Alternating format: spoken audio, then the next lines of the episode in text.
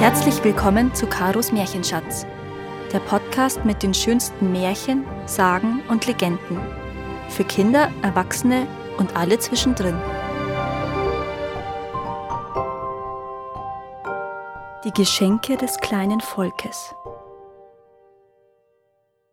Ein Schneider und ein Goldschmied wanderten zusammen und vernahmen eines Abends, als die Sonne hinter die Berge gesunken war, den Klang einer fernen Musik, der immer deutlicher wurde.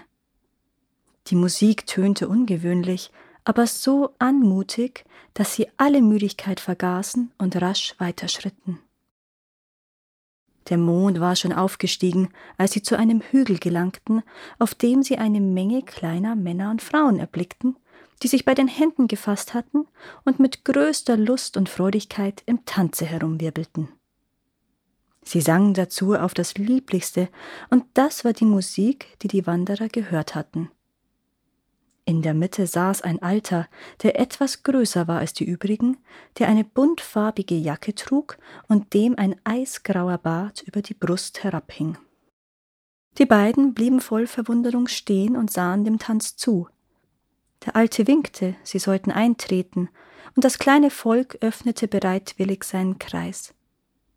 Der Goldschmied, der einen Buckel hatte und wie alle Buckligen keck genug war, trat herzu. Der Schneider empfand zuerst einige Scheu und hielt sich zurück, doch als er sah, wie es so lustig herging, fasste er sich ein Herz und kam nach. Alsbald schloss sich der Kreis wieder, und die Kleinen sangen und tanzten in den wildesten Sprüngen weiter. Der Alte aber nahm ein breites Messer, das an seinem Gürtel hing, wetzte es und als es geschärft war, blickte er sich nach den Fremdlingen um. Es wurde ihnen Angst, aber sie hatten nicht lange Zeit, sich zu besinnen. Der Alte packte den Goldschmied und schor in der größten Geschwindigkeit ihm Haupthaar und Bart weg. Ein Gleiches geschah hierauf dem Schneider. Doch ihre Angst verschwand, als der Alte nach vollbrachter Arbeit beiden freundlich auf die Schulter klopfte so als wollte er sagen, sie hätten es gut gemacht, dass sie ohne Sträuben alles hätten geschehen lassen. Er zeigte mit dem Finger auf einen Haufen Kohlen, der an der Seite lag, und deutete ihnen durch Gebärden an, dass sie ihre Jackentaschen damit füllen sollten.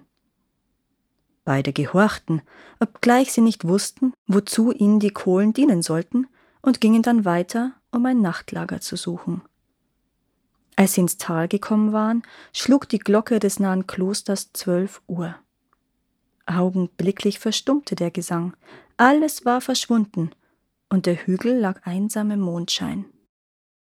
Die beiden Wanderer fanden eine Herberge und deckten sich auf dem Strohlager mit ihren Jacken zu, vergaßen aber wegen ihrer Müdigkeit die Kohlen zuvor herauszunehmen. Ein schwerer Druck auf ihren Gliedern weckte sie früher als gewöhnlich.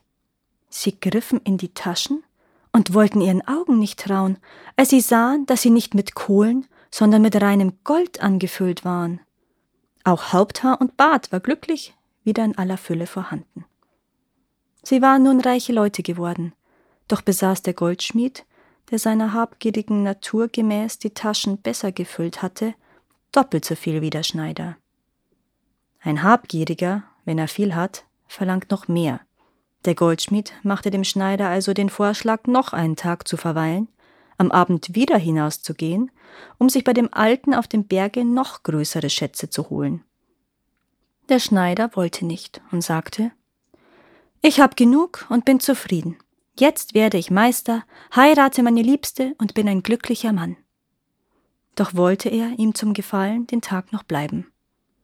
Abends hing sich der Goldschmied noch ein paar Taschen über die Schulter, um recht einsacken zu können, und machte sich auf den Weg zum Hügel. Er fand, wie in der vorigen Nacht, das kleine Volk bei Gesang und Tanz. Der Alte schor ihn abermals glatt und deutete ihm an, Kohlen mitzunehmen. Der Goldschmied zögerte nicht einzustecken, was nur in seine Taschen gehen wollte. Er kehrte ganz glückselig heim und deckte sich mit der Jacke zu. Wenn das Gold auch drückt, sprach er, ich will das schon ertragen, und schlief endlich mit dem süßen Vorgefühl ein, am Morgen als steinreicher Mann zu erwachen. Als er die Augen öffnete, erhob er sich schnell, um die Taschen zu untersuchen, aber wie staunte er, als er nichts herauszog als schwarze Kohlen. Er mochte so oft hineingreifen, wie er wollte. Noch bleibt mir das Gold, das ich die Nacht vorher gewonnen habe, dachte er, und holte es herbei, aber wie erschrak er, als er sah, dass es ebenfalls wieder zur Kohle geworden war. Er schlug sich mit der schwarzbestäubten Hand an die Stirne, da fühlte er, dass der ganze Kopf kahl und glatt war wie sein Gesicht. Aber sein Missgeschick war noch nicht zu Ende. Er merkte erst jetzt, dass ihm zu dem Höcker auf dem Rücken noch ein zweiter, ebenso großer vorn auf der Brust gewachsen war. Da erkannte er die Strafe für seine Habgier und begann laut zu weinen. Der gute Schneider, der davon aufgeweckt wurde, tröstete den Unglücklichen, so gut es gehen wollte, und sprach Du bist mein Geselle auf der Wanderschaft gewesen, du sollst bei mir bleiben und mit von meinem Schatz zehren. Er hielt Wort, aber der arme Goldschmied musste sein Lebtag die beiden Höcker tragen und seinen kahlen Kopf mit einer Mütze bedecken. Danke, dass ihr auch dieses Mal zugehört habt. Es würde mir sehr helfen, wenn ihr diesen Podcast abonniert und wenn er euch gefällt, mit euren Freunden und eurer Familie teilt. Habt ihr Vorschläge oder Wünsche für weitere Geschichten? Dann schreibt mir. Meine Kontaktdaten findet ihr in den Show Notes. Bis zum nächsten Mal.